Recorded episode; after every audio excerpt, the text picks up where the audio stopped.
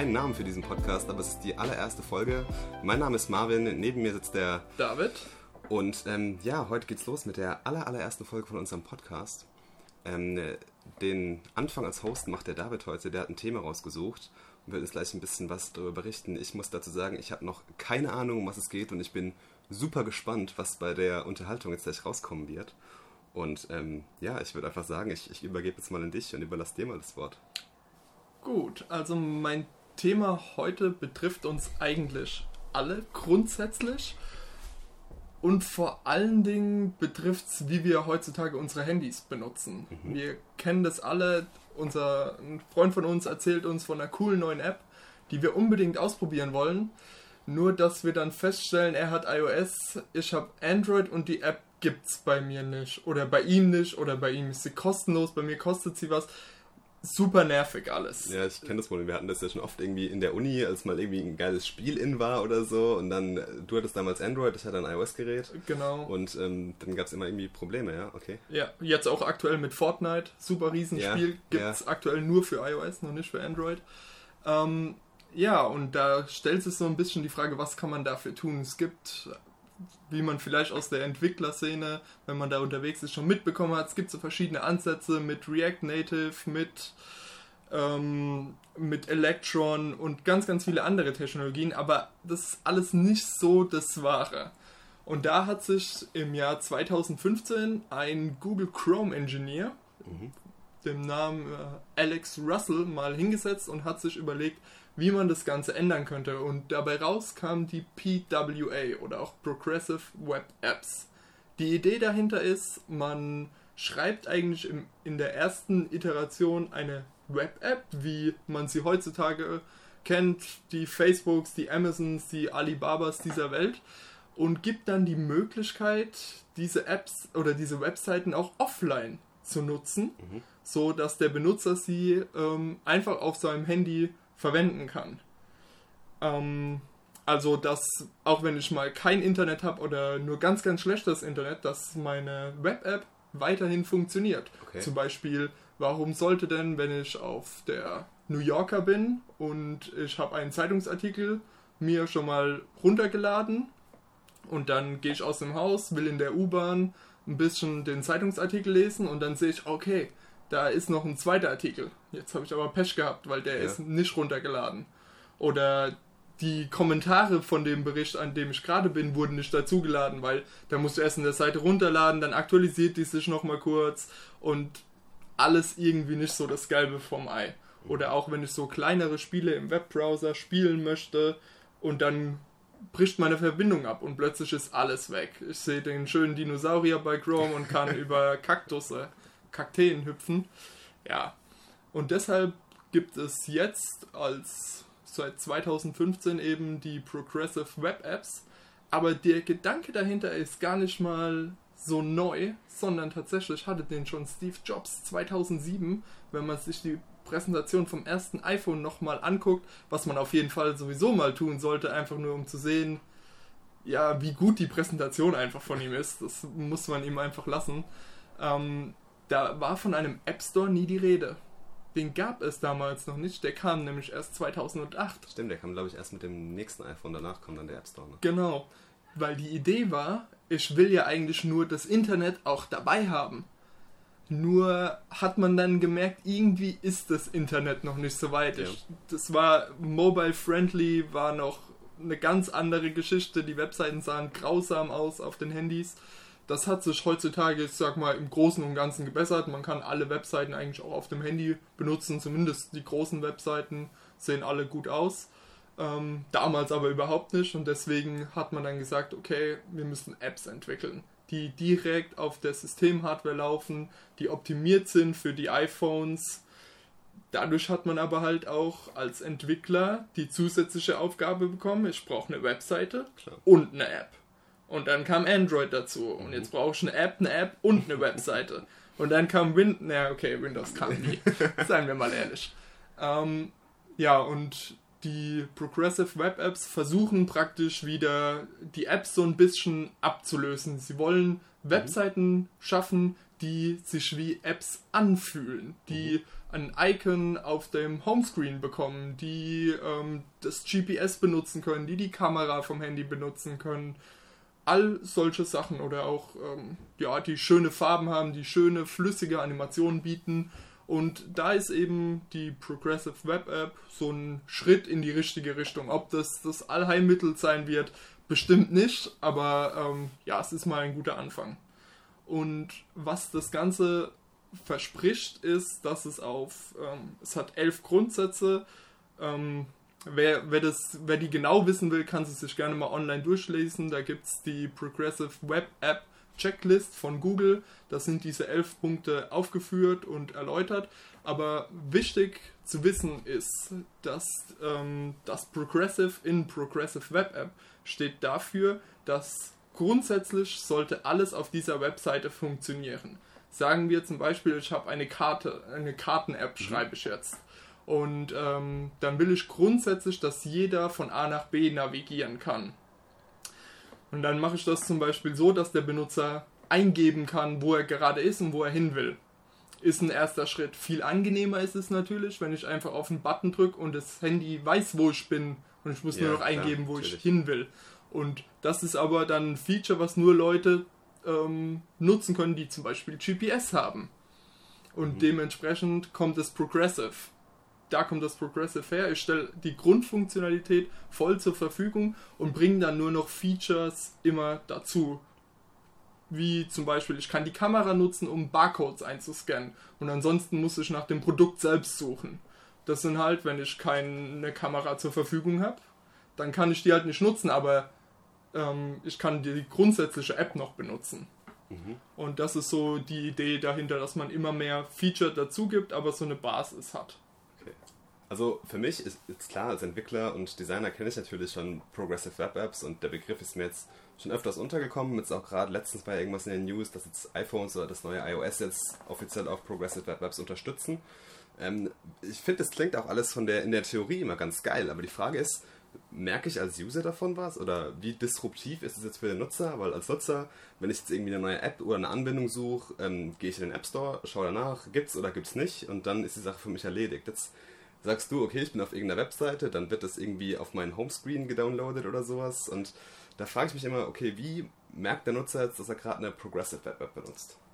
Also, ein, also grundsätzlich ist, ich gehe zum Beispiel auf eine Webseite, ich nehme jetzt einfach mal alibaba.com, mhm. weil die haben das gemacht. Wenn ich da jetzt das erste Mal mit äh, meinem Handy drauf gehe, dann ist es eine normale Webseite und ich kriege auch sonst weiter nichts mit. Jetzt sagen wir mal eine Stunde später gehe ich wieder auf die Webseite und dann kommt unten so, ich sag mal 20% von meinem Bildschirm so ein kleines Pop-up und da fragt mich dann zum Beispiel Chrome oder Safari, was auch immer für einen Browser ich benutze, danach, ob ich diese Webseite auf meinen Homescreen hinzufügen will. Und dann kann ich einfach Ja sagen oder Nein. Wenn ich Nein sage, fragt mich diese Seite nie wieder danach. Und wenn ich Ja sage, dann erscheint die einfach als kleines Icon wie jede andere App auch okay, cool. auf meinem Homescreen. Die kann ich auch genauso wieder deinstallieren wie jede andere App. Mhm. Und ja, genau. Und dann kann ich die beim nächsten Mal einfach von meinem Homescreen aus anklicken. Und dann öffnet die sich aber nicht mehr im Browser, sondern im als Vollbild. Das heißt, ich sehe oben ja. nicht mehr die Taskleiste. Die, die mich immer so nervt. genau, genau. Die nimmt ja auch einfach Bildschirm weg. Ja, klar, das logisch. Ja. Muss man halt einfach sagen. Und für die Entwickler ist dann auch schön, die können zum Beispiel so diesen, diesen kleinen Splash-Screen, wenn ich eine App öffne, dann kommt ja meistens kurz groß das Logo. Mhm, genau. Und sowas kann ich da dann auch implementieren. Da kann ich nochmal als jetzt Entwickler oder als, ähm, ja, als Marke, kann ich da nochmal so ganz gezielt meine Marke einfach mhm. schön und groß präsentieren. Und ja, und dann für meinen Benutzer fühlt es sich so an, als, würde, als hätte er eine App installiert, ohne dass er durch diesen elendigen Prozess gehen musste. Okay, ich war jetzt auf der Webseite von denen, ich hätte gern deren App. Ja.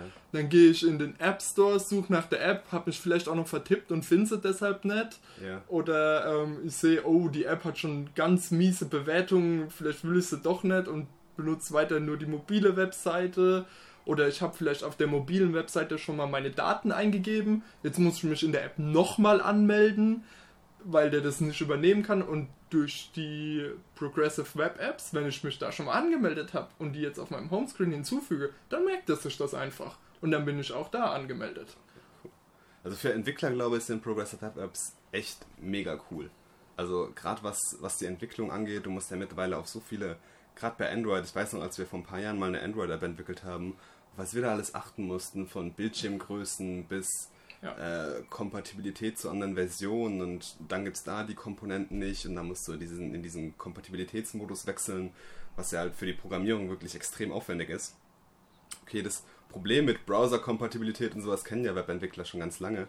Und ähm, ich glaube, bei Progressive Web Apps ist es für Entwickler auf jeden Fall mega genial. Beim User könnte ich mir noch vorstellen, dass vielleicht, also Leute, die sich jetzt wirklich so hinterfragen, ähm, was da gerade passiert, beim User könnte ich mir noch vorstellen, dass da vielleicht ein bisschen Verwirrung ist. So, welche App habe ich jetzt aus dem App Store, welche ist jetzt eine Progressive Web App? Dann ist noch die Frage so, merke ich das im Speicher irgendwie? Weil irgendwie muss die App ja auch Speicher belegen, denke ich mal. Dazu hätte ich vielleicht gerade mal ein kleines Beispiel. Ja, ich habe hab von einer Webseite, da hat jemand das berühmt-berüchtigte Spiel 2048 als Progressive Web App gebaut. In der Zeit von unserem Studium ganz groß gehypt wurde, dieses ja, Spiel. genau. Macht auch unheimlich Spaß und süchtig. Und der hat es halt als Progressive Web App mal gebaut, einfach mhm. nur, dass man das ausprobieren kann. Und ich habe das jetzt mal hier auf meinem Handy als ähm, Progressive Web App, okay. ich sag mal, installiert, ja. runtergeladen. Und wenn du so auf dem Bildschirm guckst, was siehst du dann? Also es sieht erstmal aus wie ein voll normales App-Icon. Das Einzige, was halt wirklich dabei ist, ist unten rechts auf dem Icon, so ein bisschen, bisschen drunter versetzt, ist noch ähm, das Symbol vom Browser, jetzt in deinem Fall der Firefox-Browser. Wahrscheinlich ist es dann der Browser, aus dem das gedownloadet wurde. Genau, genau so ist okay. es. Und dadurch kann ich auch ähm, immer schön erkennen, ähm, woher kommt diese App. Nice, ja, okay. Weil ich sehe dann, okay, die kommt aus dem Browser. Vielleicht ist mir das als, ich sag mal, als nicht ganz so technikaffiner Benutzer nicht so bewusst, was das jetzt genau bedeutet, das Symbol, aber denen ist das dann wohl auch meistens mhm. egal, vermute ich mal. Und wenn wir jetzt die App einfach mal aufmachen, dann Krass, ja. sehe ich überhaupt nicht, dass das ja, eigentlich das mal eine Webseite war. Ja, es sieht voll aus wie eine App. Also du hast auch das Ganze von der Responsiveness und so, es ist halt, oder auch von, vom Feedback her, es ist halt fühlt sich wirklich an wie native Elemente, die da ver verwendet wurden. Ja, das ist halt, und das zeigt eben auch, klar, 2048 ist jetzt kein Fortnite, das in 60 ähm, Frames die Sekunde gerendert wird oder ja. die 4K Mega-Auflösung hat, aber es ist, zeigt, dass Animationen trotzdem flüssig sind. Ja, es läuft wirklich flüssig. Ähm, also das ist nicht irgendeine Spinnerei von jemandem in der Webtechnologie, die sowieso keiner programmieren kann, sondern das ist was, was relativ einfach mhm. geht und was ähm, meiner Meinung nach zumindest relativ schnell Nutzen dadurch bringt, dass man Benutzer konvertieren kann, dass man eben, okay, die waren auf meiner Webseite vielleicht einmal, zweimal und dann habe ich sie entweder verloren oder sie gehen unter Umständen in den App Store und installieren ja. eine neue App. Ich glaube, die Raten von neu installierten Apps sind nicht besonders hoch. Und die Leute, die sie dann auch noch behalten, ist noch geringer. Und da habe ich halt hier dann den Vorteil, ich muss relativ wenig Entwicklungsaufwand da reinstecken, dass ich zusätzlich noch eine App bekomme. Und wenn ich eine App habe, habe ich die auch für iOS und Android gleichzeitig. Das ist, ja, das ist ja das, von was jeder Entwickler träumt, von diesem schreib es einmal, benutze es überall. Ne? Ja, genau, genau. Und ähm, ja, und auch der Benutzer ist vielleicht so, ähm, wenn er auf der Webseite war, das zweite Mal an dem Tag und dann sagt die Webseite so, hey, relativ unauffällig unten im Browser, möchtest du mich ähm, deinem Homescreen hinzufügen? Dann ist er vielleicht eher mal so, ach ja, komm, probier es mal aus, ja. vielleicht will ich es nochmal benutzen. So unauffällig wie Cookie-Hinweise. Ja, genau, genauso unauffällig wie Cookie-Hinweise, aber doch etwas nützlicher. Okay, ja. Und auch nicht diese ähm, dass es sich über den ganzen Bildschirm legt, wie, also bei Reddit zum Beispiel ist ja. sehr schlimm, hey, lade doch unsere mobile App runter und dann bin ich immer schon so, nein, äh, danke. Okay, cool. Ja, ähm, vielleicht noch was dazu, was so ein bisschen hinter den Kulissen passiert ist. Man schreibt praktisch die Daten in den Cache. Und zwar in den Cache vom Browser. Das heißt, die App existiert zwar auf dem Homescreen als yeah. eigenständige App, läuft aber immer noch unter Firefox im Hintergrund. Also oder unter irgendeinem anderen Browser. Ja, genau, oder ja. unter Chrome und Safari. Der mhm. Internet Explorer, wie immer, unterstützt das noch nicht, aber ist sowieso kein Thema ähm, auf mobilen Endgeräten. Ja, klar. Ich weiß noch nicht mal, ob es den überhaupt gibt. Es gibt nicht. noch Opera für mobile Systeme, aber die sind relativ klein, also ich glaube ja. unter 5%. Und dementsprechend hat man mit den drei Browsern wirklich die, die Mehrheit an Geräten auch abgedeckt. Ähm, ja, die schreiben das in den Cache, das nennt sich ähm, Service Worker.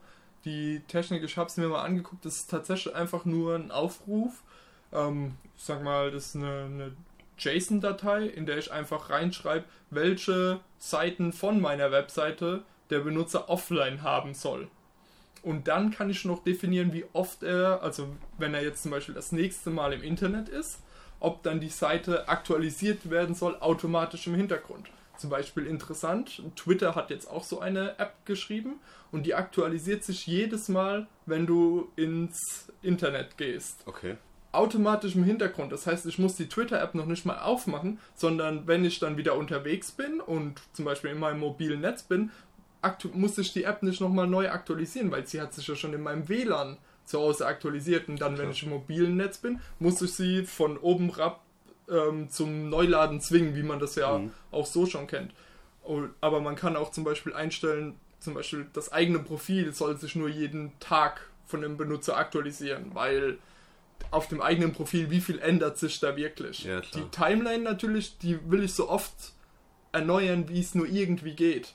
Und da kann ich wirklich von Seite zu Seite steuern, okay, die soll einmal im Monat neu geladen werden. Die soll jedes Mal, wenn er Internet neu geladen hat, die soll oder die Webseite soll nur neu geladen werden, wenn er am, ähm, am Ladegerät hängt. Also ich kann da ganz, ganz viel steuern, auch abhängig davon, wo sich mein Benutzer gerade befindet. Dafür muss ich natürlich meinen Benutzer gut kennen.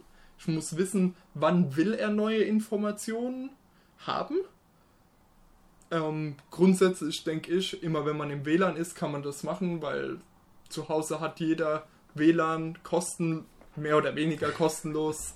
Ähm, aber mobile Daten, die sind uns dann doch alle noch heilig. Und die will ich eigentlich mhm. nicht, dass irgendeine App sich im Hintergrund irgendwas runterlädt, sondern ich will ähm, nur mein Spotify benutzen oder nur mein WhatsApp und was weiß ich dann noch. Und da will ich nicht, dass irgendeine unnötige App im Hintergrund sich Megabyte runterlädt. Und das ja, kann ich so halt steuern. Klar. Wir haben ja vorhin schon mal kurz erwähnt, dass ähm, da jetzt äh, gerade diese Progressive Web Apps so ein bisschen auch durch, durch Apple ähm, wieder in die News gekommen sind. Also lange Zeit wurde das Thema so ein bisschen von Google vorangetrieben. Du hast ja auch gesagt, das Konzept kam ursprünglich von einem Google-Engineer. Ähm, jetzt ist es ja so, ich als ähm, auch ein bisschen iOS-affiner Mensch und auch der jetzt schon mehrere iOS-Apps entwickelt hat. Ähm, Apple ist da ja unheimlich streng mit den, sag ich mal, mit den Plattformrichtlinien, auch mit diesen ganzen ähm, Einreichungen und Bewertungen. Wenn du eine App in den App Store stellen willst, geht sie erstmal durch den ganzen Bewertungsprozess und wird vielleicht erstmal rejected und du musst dann noch Sachen an deinem Code ändern. Und, es gibt Geld schon, bezahlen. Und du musst natürlich Geld bezahlen, klar, das kommt auch dazu. Und ähm, was denkst du, warum, warum sagt Apple jetzt, hey, ihr könnt jetzt auch bei uns Progressive Web Apps machen? Weil ich glaube, für Apple ist der App Store ja auch ein Riesengarant für Revenue, weil du bekommst ja als, als Apple, sage ich jetzt mal, bekommst du ja von jeder App einen gewissen Prozentanteil bei In-App-Käufen oder auch beim Kaufbetrag. Warum sagt man dann, okay, du kannst jetzt Apps auch einfach aus deinem Browser runterladen? Ich glaube, der schlicht und einfache Grund ist, dass auch Apple merkt, dass die Nutzerzahlen von dem App Store einfach zurückgehen. Okay es lässt einfach nach. Die meisten Leute haben ihre 20 Apps maximal mhm. gefunden, die sie noch benutzen und die Leute probieren nichts mehr Neues aus. Und auf der anderen Seite mh, hm, wenden sich tatsächlich mittlerweile viele Entwickler von der iOS-Plattform ab, weil es wird nicht mehr Geld mit ähm, der Plattform an und für sich verdient, sondern mit der Masse an Benutzern. Ja. Und die ist aktuell bei Android oder im Web. Okay. Die, die Masse der Benutzer ist nicht mehr ähm, oder auch immer noch gilt, dass iOS-Benutzer die zahlungskräftigeren Benutzer. Ich glaube, ein, ein iOS-Nutzer ist ja in Gänsefüßchen doppelt so viel wert wie ein Android-Benutzer. Also in, wenn man es über die Lebensspanne betrachtet, dann gibt der mehr Geld im App Store aus. Kann ich bestätigen. ja, aber ähm, auf der anderen Seite stehen halt über eine Milliarde Benutzer yeah. von Android und 3,5 Milliarden Internetbenutzer. Und deshalb ist die Benutzermasse da. Auf der anderen Seite wollen Entwickler diese Tools nutzen, die wollen React Native schreiben. Ich kann in React eine Progressive Web App bauen. Das hm. ist das offen. Ich kann Angular, ich kann Vue.js und wie sie sonst noch alle an Frameworks heißen, die sind völlig unabhängig davon, was eine Progressive Web App ist. Das ist praktisch nur ein Set von Anforderungen, die ich erfüllen muss. Aber ich kann diese Anforderungen erfüllen, wie ich will. Okay, cool. Also wir haben jetzt ja viel über die Vorteile von Progressive Web Apps gesprochen. Ähm, was denkst du, was sind so die Nachteile oder ähm, wo sollte ich vorsichtig sein, wenn ich sagen will, ich will jetzt vielleicht eine oder ich, ich überlege mir vielleicht meine Anwendung als Progressive Web App bereitzustellen? Ich denke, eine der Hauptschwierigkeiten ist aktuell noch, wie das Ganze mit Berechtigungen gehandelt wird. Mhm. Weil die Progressive Web App kommt aus dem Browser. Der Browser hat alle Berechtigungen. Damit hat auch die App alle oder die Web App alle oh. Berechtigungen. Okay, ja. Ähm, wie viel sich Benutzer um Berechtigungen wirklich kümmern, ist sei jetzt mal nebenhingestellt. Aber ich sehe da ein bisschen das Problem, dass das Ganze intransparent wird. Ich frage nicht mehr nach. Und wenn es auch nur Makulatur ist, ich sollte meinem Benutzer wirklich nachfragen, willst du das, dass ich die Kamera benutze? Ich sollte nicht einfach seine Kamera öffnen. Ich finde, da muss ähm, noch ein Regelwerk geschaffen werden, wie man mit sowas umgeht, mit diesem ähm, ja, Nachfragen von Berechtigung. Und auf der anderen Seite ist es immer noch die Performance.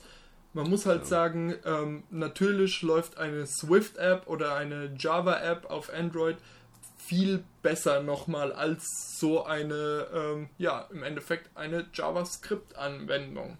Mhm. Ähm, JavaScript ist unheimlich schneller geworden und wird auch noch in Zukunft immer schneller. Es gibt sogar Gerüchte, dass Apple seine äh, ja, Grafikschnittstelle, die Metal heißt, ja. ähm, auch für JavaScript zu, zugänglich machen wird. Ähm, klingt alles super spannend, aber Fakt ist, ein Fortnite würde momentan nicht in JavaScript funktionieren. Das funktioniert halt nur auf Swift. Klar. Und ähm, ja, auch die Batterieeffizienz. Die Dinger sind nicht so effizient wie eine native App. Okay. Grundsätzlich. Man kann auch, natürlich, man kann ähm, native Apps schlecht programmieren. Und ja, ähm, ja genau. Cool. Ähm, ich glaube, wir haben das Thema Progressive Apps ganz geil beleuchtet. Gibt gerade nochmal den Leuten, die es vielleicht noch ein bisschen näher interessiert da draußen, ähm, so ein, so ein Go-To 30-Sekunden-Guide. Ähm, wie kann ich mit Progressive Web Apps starten? Was sind die Ressourcen, die ich mir anschauen muss? Ähm, was muss ich tun, um eine Progressive Web App bereitzustellen?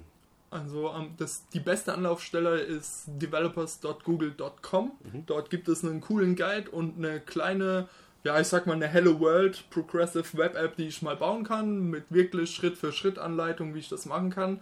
Und das beste Tool in den Chrome Developer Tools, die ich mit F12 aufrufen kann, gibt es unter dem Reiter Audits den, den Unterpunkt Progressive Web App. Und der checkt alle diese was ich vorhin schon mal erwähnt habe, diese elf Punkte, die eine Web-App ausmacht, die checkt er für einen und gibt einem dann einen Punktescore, wie gut die Webseite ähm, als Progressive Web App abschneidet. Zum Beispiel äh, viele Webseiten werden heutzutage schon einige Punkte davon erfüllen, einfach weil es Standard ist.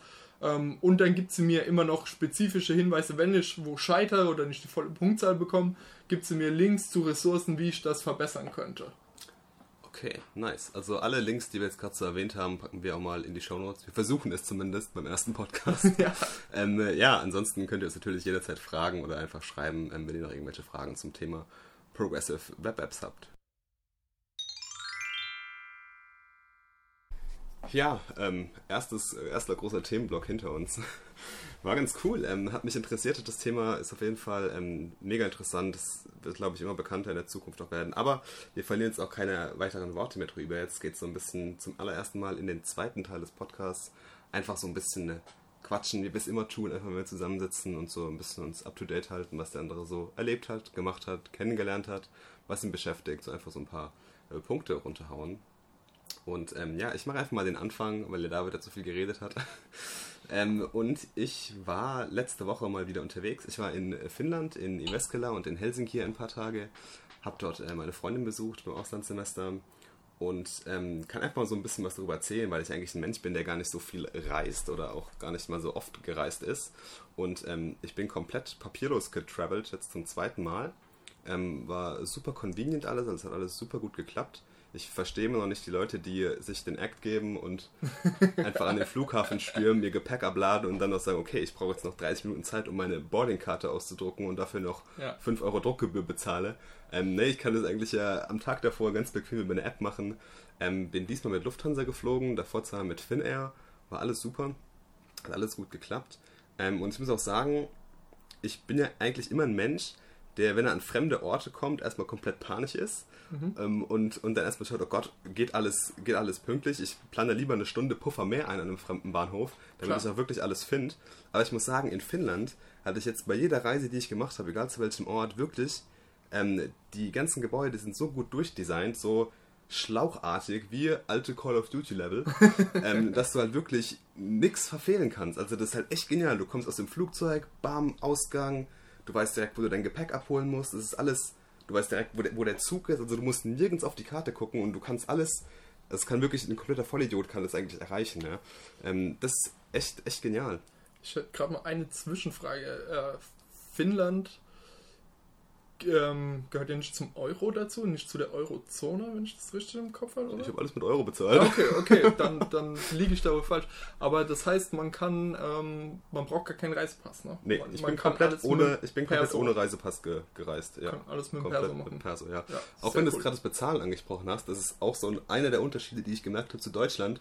Ähm, ich habe halt echt gar kein Bargeld gebraucht. Also sehr ich habe echt alles mit Karte bezahlt. Und wenn das nur irgendwo ein Getränkeautomat mhm. im Dachgeschoss von der Universität war. Ähm, du kannst halt echt alles mit Contact Pay, du kannst überall irgendwelche elektronischen Zahlungsmethoden. Ich habe sogar teilweise Cafés gesehen, wo du, glaube ich, mit Bitcoin bezahlen konntest. Also du kannst echt alles komplett digital bezahlen. Und da war auch dann ähm, Apple Pay weiter verbreitet als bei das uns? Das habe ich mir oder? jetzt nicht geschaut. Ich habe okay. eine N26-Karte, no mhm. Product Placement hier. ähm, aber ich habe echt alles quasi mit meiner, meiner Kreditkarte bezahlt dort und okay. ähm, lief eigentlich alles mega top. Ähm, Wetter war durchwachsen, würde ich sagen. Ja. Gut, ja. ja. Ähm, aber ansonsten, äh, wir sind dann auch von Iveskela ähm, drei Stunden mit dem Bus nach Helsinki gefahren. Das ist nochmal ganz geil, wenn man so über die Landstraße fährt, nochmal so ein bisschen vom Land sieht. Äh, da sind wir einmal so komplett durch alle Jahreszeiten Finnlands durch. Also von strahlender Sonnenschein, stürmischer Regen und Schnee haben wir alles erlebt. Und das in einer Stunde? und das in einer Stunde ungefähr, ja. Ähm, war wirklich cool. Man merkt noch so ein bisschen so teilweise russische Einflüsse, gerade wenn man sich so die ländlicheren Gegend anguckt mhm. ähm, merkt man einfach schon noch so, dass da ein bisschen Russland die Finger mit dem Spiel hatte, sage ich einfach mal. Aber es ist auf jeden Fall ein wunderschönes Land. Ähm, es gibt super schöne Ecken. Helsinki ist eine super tolle Stadt, in der man viel erleben kann. Ähm, der einzige Pain bei mir war, ich bin dann am nächsten oder am, am letzten Tag bin ich schon um 6 Uhr geflogen, also 6 Uhr morgens. Das mhm. heißt, man sagt ja ungefähr, ja, sagen wir ungefähr so zwei Stunden ähm, vorher am Flughafen ging nicht bei mir. Ich konnte maximal 20 Minuten vor Abflug da sein. Okay. Also quasi schon so fast pünktlich mit dem Boarding, weil da einfach der erste Zug gefahren ist beim Hauptbahnhof. Ja. Problem ist, mein Zug ging dann irgendwann um 4.46 Uhr aus Helsinki zum Flughafen. Ähm, aber der, Flug, äh, der, der Bahnhof macht erst um 5 Uhr auf. oh, okay. Ich stand dann also mitten in der Nacht, ähm, umringt von betrunkenen Leuten in Helsinki, an diesem Bahnhof und äh, kam nicht rein. Und dann habe ich irgendwie bin ich auf eine Security oder auf eine, auf eine Wache dort gestoßen, ähm, die irgendwo in der Ecke saß und YouTube-Videos geguckt hat. Und ähm, da hat er mir gesagt, dass ich einmal ums Gebäude muss und dann durch so einen komischen Tunnel und dann habe ich es zum Glück gefunden, ist da doch alles hingehauen. Aber ich hätte halt echt nicht gedacht, dass um halb sechs morgens an einem Samstag der Flughafen in Helsinki so glockenvoll ist. es war echt abartig, was da los war. Ich habe mich gefühlt wie auf der Gamescom teilweise. Es okay, war echt okay. krass, wie viele Menschen da waren. Und da hat sich natürlich um alles ein bisschen verzögert, aber es hat alles geklappt. Ich bin äh, pünktlich in meiner angekommen. Pünktlich, weil können wir auch gleich mit dem nächsten Punkt anknüpfen. Ähm, ich war am selben Tag noch auf dem Q-Summit, eine Konferenz, die jetzt zum zweiten Mal an der Uni Mannheim, also an meiner Heimatsuniversität, äh, stattgefunden hat. Ähm, eine ja, eine, eine Konferenz, die selbst beschreibt als ähm, ja, Where Entrepreneurship Meets Innovation oder andersrum, ich weiß nicht mehr genau. Ähm, gab super coole Workshops, es war ganz toll gemachtes Event, ähm, super viele Studenten halt einfach dort, weil es einfach super günstige Studententickets gab. Ähm, aber wirklich toll organisiertes Event. Ähm, ich bin mir sicher, das wird in Zukunft noch weiter wachsen. Es gab auch coole Pitch Battles, man hatte viel Kontakt zu Startups aus der Gegend, ähm, viel Kontakt halt auch Recruiting-Maßnahmen von größeren Unternehmen gab es natürlich auch, aber auch gerade so die Workshops waren super interessant. Es gab unter anderem einen, einen Workshop ähm, zum Thema Podcasting ähm, von Max Elsner mit dem äh, Feed Your Brain Podcast, ähm, der mich auf jeden Fall mega motiviert hat, so in das Thema Podcasting zu starten. Deswegen sitzen wir wahrscheinlich auch heute hier und nehmen schon mal einen Podcast auf. Ähm, so auf jeden Fall eine, eine, eine super coole äh, Konferenz. Ja. War, es hauptsächlich Konferenz im Sinne von Vorträgen und Workshops oder gab es auch so eine, so eine Ausstellerbereich, ähm, wo du dann die Startups so ein Cubicle oder sowas hatten, wo du dann so, die haben sich ein bisschen präsentiert und du konntest hingehen mit den Leuten direkt reden? Oder ja, das gab es auch. Also ähm, es war eigentlich aufgeteilt in drei verschiedene Sachen. Es gab immer halt diese, diese Vorträge, so Panel-Discussions gab es da auch und auch mal so ein Pitch-Battle am Abend. Dann gab es halt Workshops, die über den Teil verteilt waren. Und ähm, in der quasi im Innenhof vom, vom, vom Schloss, vom Westflügel, vom Schneckenhof des Schneckes, ähm, war halt so ein kleines Startup-Village, wurde es da genannt, wo halt ganz fancy ein paar Foodtrucks standen und dort waren halt auch wirklich dann ein paar Startups äh, anwesend vor Ort, haben so ihre Produkte vorgestellt, ähm, haben mit Leuten gequatscht, du konntest halt Sachen ausprobieren. Es gibt zum Beispiel ein, ein Startup, was ähm, hier äh, 3D-Printing gemacht hat, da konnte man halt Sachen sich, cool. sich ausprobieren. Mercedes war mit AMG am Start und hat ähm, einen Bierpongtisch aufgestellt. Also war richtig, war richtig lustig. Sehr gut, ja. Ähm, war cool. Es gab überall äh, kostenlose koffeinhaltige Getränke, was mir, den, was mir den Tag gerettet hat. und ähm, ja, wirklich cool. Ich freue mich auf nächstes Jahr. Ich denke, ich werde nächstes Jahr auf jeden Fall wieder am Start sein. Ähm, und bin gespannt, echt, wie, wie sich da die Szene macht. Ich glaube, die Startup-Szene, gerade in Mannheim oder in der rhein region ist in den letzten Jahren extrem gewachsen. Und ähm, ich bin gespannt, was da noch kommen wird. Ja. ja, hoffen wir mal, dass hier unsere Region so zum neuen Berlin von Deutschland wird. The Dream. Ja, ja, ja. Cool, was gibt's bei dir so Neues? Ähm, ich habe jetzt endlich mal nach knapp vier Jahren, ich glaube es waren fast fünf, mein Handy mal wieder gewechselt. Und ich schiele schon ganze Zeit neidisch auf den Tisch rüber. Und zwar habe ich mir das äh, Google Pixel 2 XL geholt, also wirklich eins der größten Android, äh, nicht größten im Sinne von Absatzzahlen, aber vielleicht eins der ja, um, Fortschrittlisten. Auch größten im Sinne von Display. Ja, das Display ist wirklich gigantisch. Ist eine echte Umgewöhnung. Ähm, aber es war irgendwie einfach mal wieder Zeit. Mein ja. altes Handy, das Motorola X irgendwas, ähm, ist hängen geblieben auf ja. Android 6.0. Das ist jetzt auch immerhin schon von 2015. Welcher Buchstabe war das? Das war M, Marshmallow. M. Okay. Ja. Und mein neues Handy hat jetzt O wie Oreo. Nice. Ähm, das ist nicht nur leckerer, sondern auch deutlich besser. ja, klar. Ne, die Google-Dinger haben ja immer das Stock Android drauf mit der neuesten Version. Ne? Genau. Ähm, und die Kamera, ich bin nicht so der große Fotograf, deswegen ähm, freut mich diese gute Kamera, die viel automatisch durch Software ausgleicht, nochmal umso mehr, mhm. weil dadurch kann auch ich ähm, Bilder nehmen, die man gut verschicken kann. Die sind dann nicht mehr so verwackelt, die ähm, haben einen schönen Fokus und da auch diesen schönen Blur-Effekt ja, dann im Hintergrund. Porträtmodus, ne? Genau, ja. das, das macht wirklich Spaß. Ähm, auch macht mir unheimlich viel Spaß. Ich bin jemand, der ganz gerne mal abends noch so irgendwie ein YouTube-Video auf dem Handy guckt und das Ding hat halt Stereo-Lautsprecher. Cool. Und, und den riesen Bildschirm und da macht das Ganze doch deutlich mehr Spaß. Nice. Der einzige Nachteil, großer Nachteil für mich, ich bin ein Fan von ja, kabelgebundenen Kopfhörern yeah. weil ich nicht noch ein Gerät haben will, das man aufladen muss. Ich habe nicht den Luxus der coolen ähm, AirPods, die man einfach nur in den Case reinwerfen muss. Geile Kopfhörer. die sich dann automatisch wieder aufladen und ich das Ding nur irgendwie einmal alle zwei Wochen oder so laden muss. Ja, einmal die Woche, wenn man viel hört. Ja, ähm, den Luxus habe ich halt leider nicht und ähm, die Kopfhörer, die ich bisher hatte, die äh, kabellos waren, haben mich alle nicht wirklich begeistert. Mhm. Deswegen ähm, bleibe ich bei kabelgebundenen Kopfhörern ähm, und habe jetzt halt das Dongle Live ja. adoptiert für mich. Ja, ich als Jünger der, der MacBook-Vertreter nur mit USB-C-Ports äh, werde dir dabei stehen. ja, ähm, ja, ist, ist ein tolles Handy auf jeden Fall. Cool. Kann, kann ich empfehlen, wenn man es für unter 700 Euro findet. Okay. Ja, also mehr würde ich persönlich auch nicht für ein Handy ausgeben. Aber ähm, momentan gibt es ja einige Angebote immer mal wieder bei Saturn, Mediamarkt, ja. Amazon und Co. Ja, muss ich sagen, du bist ja auch so eine alte Android-Nase. Ich glaube, du hast bisher, also ich kenne dich jetzt bisher nur mit Android-Geräten, ne? Ja, ja, ist ja. richtig. Und ja. würdest du sagen, auf jeden Fall so, ich glaube, Pixel oder die Google Phones made by Google sind ja auch immer so, glaube ich, so Top-Tier, was, was Android angeht, ne? Genau, wer, wer auf reine Performance einfach steht, wer ein geiles Display haben will, der, denke ich, kann damit nicht falsch mhm. gehen. Wer halt schon immer Samsung hatte und sich nicht unbedingt umgewöhnen will, der sollte auch bei seinem Samsung bleiben, ist meine Meinung. Ich, ich, ich finde den Skin absolut hässlich. Ich finde, die Displays sehen ultra übersättigt aus, was die Farben angeht. Ja, das ist mir auch schon aufgefallen, ja. Ähm, Geschmackssache, Ja, ich. genau, ja. es ist einfach Geschmackssache. Ich bin halt eher für diesen Stock Android-Look wirklich. Ja, also ich hatte ja auch vor meinem iPhone hatte ich ja eine äh, Google Nexus damals noch. Mhm, das 5er, gell? Das Google Nexus 5, genau. Ich war auch damals auf der Android-Welle mega begeistert ähm, von dem Stock Android, weil es einfach mega geil war. Das Handy hat sich super genial angeführt, angefühlt. Ähm, und ähm, war damals auch zufrieden, mich hat es dann irgendwie halt wieder zu iOS zurückgezogen. Ne? Ja, wenn man ja. halt auch mit MacBook in dem Ökosystem ja. so, so schon ist, dann macht es halt Sinn.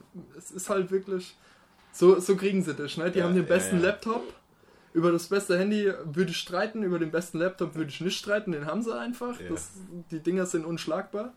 Ähm, da können wir auch nochmal eine ganze Folge drüber machen. Android versus iOS. Sehr gerne, sehr gerne, auf jeden das Fall. Das wird auf jeden Fall eine lustige Diskussion, gerade weil wir da aus zwei komplett unterschiedlichen Welten kommen. Aber wir sind ja auch offen für Experimente. Ähm, was mich jetzt noch interessieren würde, warum das Google Pixel 2 XL und nicht das normale? Das Gut, das ist eine gute Frage. Ich habe mir gedacht, wenn schon, denn schon, natürlich. wenn schon, dann richtig, ne? Und ähm, das Google Pixel 2 XL hat dieses Always-On-Display. Das heißt, ich sehe immer die Uhrzeit und das Datum, mhm. auch wenn ich den Bildschirm nicht anhab. Dann leuchtet er einfach, weil das ist halt ein OLED-Display, verbraucht dementsprechend ganz, ganz wenig Energie nur. Und ähm, für mich ist die wichtigste Information, wenn ich einfach nur mal aufs Handy gucken will, die Uhrzeit. Und wenn ich dann den Dis das Display nicht anmachen muss für die Uhrzeit, ist das für mich einfach ein schönes Nice-to-have-Feature. Das hatte ich auch schon mit meinem alten Handy, da konnte man so mit der Hand ja. drüber, drüber cool. äh, schweifen und dann hat es einem die Uhrzeit angezeigt, dann musste man es nicht vom Tisch in die Hand nehmen. Ja, aber hauptsächlich einfach, ähm, ja, weil es kann. okay, cool. Ich habe noch ein Thema mitgebracht. Und zwar bin ich ja ein äh, großer Fan davon, immer seine, seine Komfortzone zu verlassen und sich mal an äh, außergewöhnlichen Challenges zu probieren. Ich habe das ja mal letztes Jahr, 2017, habe ich das mal angefangen mit der 100 Days of Code Challenge. Also ich habe jeden Tag für 100 Tage lang mindestens eine Stunde lang an privaten Projekten programmiert, ähm, was halt wirklich eine sehr, sehr starke Coding-Habit bei mir gebildet hat und so ein bisschen so diese, diese Angst ähm, vom Anfang halt wirklich fast komplett verschwunden lassen hat. Und ähm, jetzt habe ich mir gedacht, so, hey, ich habe mal wieder irgendwie Bock sowas und ein Thema, was mich das schon lange Zeit fasziniert, wo ich aber halt wirklich echt nie den Drive hatte, damit richtig anzufangen, war ja wirklich lesen. Also sich wirklich hinsetzen und einfach ein Buch zu lesen. Und deswegen habe ich jetzt die 100 Days of Reading Challenge gestartet. Ähm, bin jetzt ungefähr bei Tag 65, also auch schon bald durch und muss sagen, es ist echt mega krass. Am Anfang habe ich natürlich noch so ein bisschen gestruggelt, habe es auch ein paar Mal so ein bisschen schleifen lassen und halt abends noch schnell mal eine Stunde irgendwie reingedrückt. Aber jetzt habe ich ja echt eine, so eine richtig gute Reading Habit, wo ich auch gar nicht mehr drüber nachdenke und ich mich auch wirklich aufs Lesen freue, was mhm. ich davor gar nicht hatte, ähm, was halt echt genial ist. Und ich habe auch wahnsinnig tolle Bücher jetzt gelesen in der Zeit. Ich habe mir von Gary Vaynerchuk Thank You Economy ähm, und Crush It habe ich mir reingezogen. Ich habe mir reingezogen von Peter Thiel Zero to One. Ähm, gutes Buch. Ähm, ich habe mir übrigens noch reingezogen ähm, aus der aus der Sportecke ähm, von Christopher McDougall, äh, Born to Run, auf jeden Fall eines mhm. der Bücher, was man als Läufer oder als Sportfan unbedingt gelesen haben sollte, kann ich jedem ans Herz legen. Und jetzt bin ich gerade ähm, gestern durchgekommen mit ähm, The 4-Hour Workweek von Tim Ferriss. Ähm, auch ein sehr, sehr interessantes Buch. Man merkt ein bisschen das Alter. Also man muss schon deutlich sagen, man merkt, dass das Buch jetzt einige Jahre auf dem Markt ist. Mhm. Ähm, aber es ist trotzdem auf jeden Fall sehr interessant. Ich freue mich jetzt schon mega auf die, auf die neuen zwei, Tribe of Mantos und Tools of Titans. Aber meine Leseliste ist einfach noch so unendlich lang. Ich glaube, ich könnte 1000 Days of Reading, of Reading machen ähm, und würde trotzdem nicht mit allem durchkommen. Und ähm, ich habe jetzt auch mit der 100 Days of Reading Challenge wieder richtig Spaß am Kindle gefunden. Also ich, okay, also finde, ich bin ja eigentlich jemand, der, also ich sammle auch Schallplatten, deswegen bin ich jemand, der auch gerne mal das, die Tendenz dazu hat, das Regal vollzustellen. ähm, auch mit Büchern, die nicht gelesen werden. ähm, aber ich muss echt sagen, ähm, mich nervt es dann einfach, wenn es halt irgendwie abends dunkel ist oder ich mich mal rauszocke oder ich muss halt im Rucksack immer irgendwie ein Buch dabei haben, dann zerknittert es und so. Okay, manche finden es cool. ich hab, krieg da immer einen Aggres, wenn ein Buch irgendwie zerknittert. Ähm, und deswegen sage ich, ey, ich kann mir einfach alles auf dem Kindle laden. Der hat eine mega Akkulaufzeit. Ich kann alles anpassen. Klar, wenn es jetzt ein Buch ist, mit, was mit sehr vielen Bildern gespickt ist, ist es immer ein bisschen blöd, weil ich finde, Bilder sind auf dem Kindle immer noch nach wie vor beknattert aus. Ja, ist halt auch nur schwarz-weiß. Ne? Ja, das kommt auch dazu. Aber einfach nur zum Lesen, zum Leseprozess hat der Kindle so geile Features. Ich kann mir direkt Notizen machen, direkt Sachen markieren, das in Evernote transferieren. Ähm, von daher muss ich echt sagen, ähm, Kindle, Dig of the Week, zwei Daumen hoch.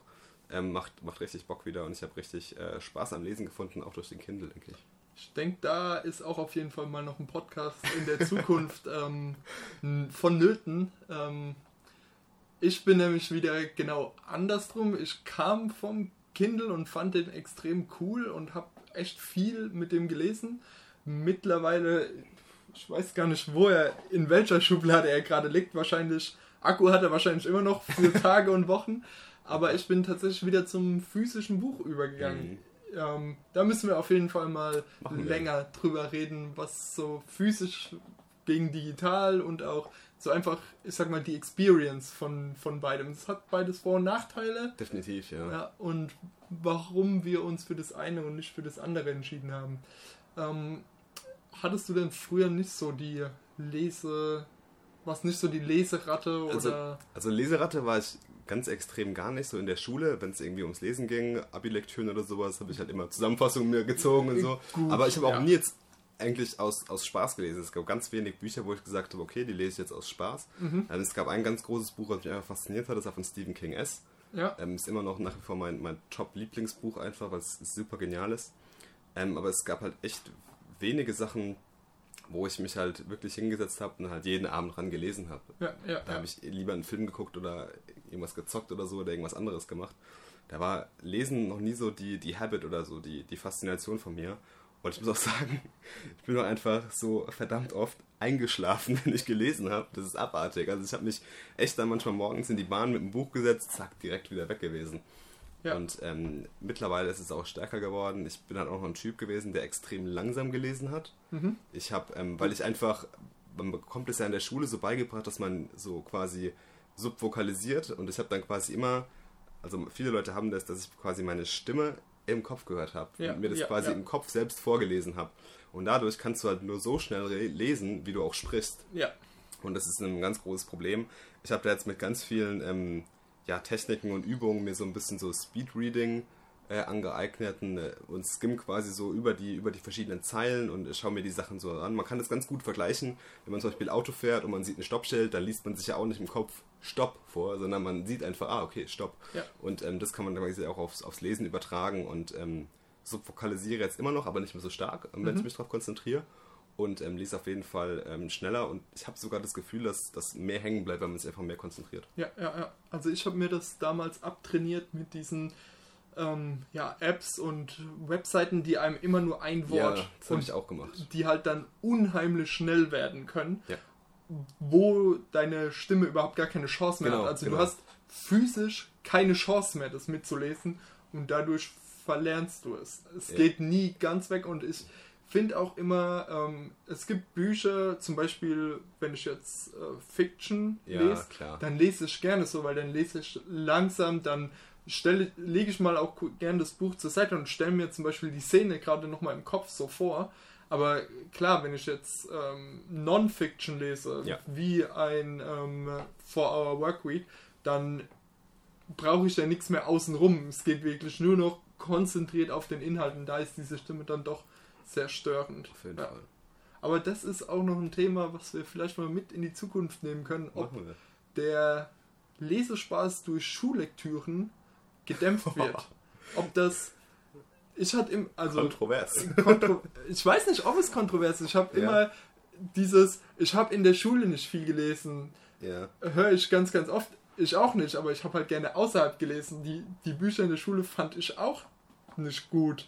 Fand die oft langweilig, nicht mehr zeitgemäß, ähm, vielleicht von ihrer kulturellen Bedeutung und ihrem historischen Wert äh, super toll, aber es hat mich halt nicht interessiert. Also Abi-Lektüre gab es ein geiles Buch, Besuch der alten Dame. 10 von 10 fand ich mega. Okay. Das ist ja dann mal genau eine Erfahrung in die andere Richtung. Ja. Das ist ja auf jeden Fall spannend. Okay, cool. Wo wir gerade vom Trainieren äh, haben, ich habe ein neues Trainingsprogramm angefangen, allerdings nicht für den Kopf, sondern für den Körper. Jetzt denken sich viele Menschen, boah, endlich Sport-Content. Wahrscheinlich. Naja, wir hatten ja schon eine äh, Buchempfehlung für Sportler. Ja, stimmt. Ja. Also von dem her. Und zwar gehe ich ähm, ja, drei bis viermal die Woche ins Fitnessstudio, wirklich klassisch Gewichte heben und bin da jetzt eine ganze Zeit lang irgendwie so auf der Stelle getreten. Das berühmte Plateau, von mhm. dem man ja lange Zeit gute Fortschritte gehabt und dann irgendwann einfach war halt Schicht im Schacht. Und da habe ich mich lange ähm, rum, habe mit Leuten geredet, habe auf Reddit Artikel gelesen und bin dann über Jim Wendler gestoßen. Das ist ein natürlicher, also frei von Steroiden, äh, Bodybuilder und ja, allgemein Fitness-Persönlichkeit, der auch schon einige Bücher geschrieben hat. Und der hat die Routine 531 Workout geschrieben. Und die baut praktisch, du findest raus, was dein Maximalgewicht für eine Wiederholung ist. Dann nimmst du davon 90% und dann berechnest du von diesen 90% aus verschiedene Prozente und machst mit diesen verschiedene Wiederholungsanzahlen und Satzanzahlen. Mhm. Und dann aufgebaut ist das Ganze nach den vier großen ähm, Ganzkörper, ja nicht Ganzkörper, aber den großen, im Englischen sagt man Compound Lifts. Das sind die Kniebeugen, das ist Bankdrücken, das ist Kreuzheben und ähm, Überkopfpresse oder Overhead Press. Ich mhm. weiß nicht, ob das genau das deutsche Wort ist, aber das sind so die vier großen ähm, ja, Übungen mit der Langhantel, ähm, ja, die, die klassischen Bodybuilder-Exercises.